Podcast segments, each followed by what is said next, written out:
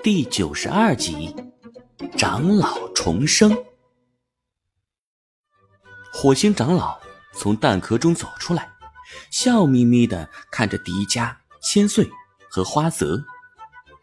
朋友们，我知道你们会很惊讶，但我可以郑重宣布，我就是你们的老朋友，火星大长老。迪迦望着面前这个从蛋壳里孵出来的。身高还不到一米的小老头，还是诧异的不敢相信。我，我的孩子竟然是小老头？难道你忘了我们在地下城分别的时候，我对你说的那句话了？你说什么了？啊，我想起来了，长老说我们会在山顶相见。你的相见就是这个意思。是啊，你们抱着的火星蛋其实是一颗长老蛋。长老蛋即将孵化的时候，就意味着在世的长老要重新开始一段人生了。妈妈呀，所以你真的是火星地下城的那位大长老？当然了，你是花泽。你是迪迦，你是千岁，你们救活了永生树。如果你们找到大地宝石，就能救活我们所有穆利亚人。信了，我信了。长老，你们火星人都是这么出生的吗？只有长老会带着记忆重新开始生命，其他人死了的话。就真的死了。那么我们在埃及遇到的那个和你长得一样的人，也是火星长老。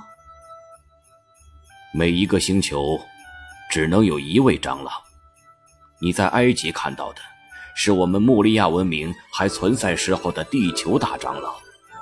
后来，我们的族人来到火星，他没有来，却没想到他依然活着。忘了告诉你。长老的样子都是相同的。你们的文明实在是太不可思议了！卡了个咪的，嗯，还聊起个没完了啊！你们是不是把我和猫女都忘了呀？哼，来了一个老头子，正好一起收拾了。不过这个老头有点意思，不如抓个活的。带回去给 M 博士当小礼物，没准 M 博士还能从他身上提炼出长生不老的药方呢，又是大功一件呢！喵！你们两个收手吧，否则大地宝石的力量会彻底吞噬你们。哼，少猫女劈手就向火星长老抓来。火星长老反倒闭上眼睛，口中吟诵起了听不懂的咒语。眼看着猫女就要抓到长老了，可那长老周围忽然出现了一层金色的光，把他罩在了里面。与此同时，猫女手中的大地宝石也开始发出金色光芒。迪迦，我感应到宝石似乎在寻找合适的容器，快！抬起你的腕带。好，迪迦将右手的腕带高高举起，大地宝石立刻化作灿烂无比的金光，从猫女的手中飞向了迪迦的手腕。迪迦感觉自己全身的血液都在快速的流动，身上的肌肉仿佛又增加了一倍，全身仿佛披上了一层铠甲。卡了个咪的，宝石飞了！猫女朝着迪迦扑过来，可是还没到迪迦身边，就看到迪迦周身出现了一个金色的光罩，又将猫女狠狠的挡在了外面。废物！快点把这个金光罩子敲碎，把迪迦和这个矮人老头都给我抓回去！卡勒咪的话音刚落，却见一束金光从迪迦手腕中飞出，仿佛化作了一道金色的绳索。竟然将猫女紧紧的缠绕起来。放开我，放我下去！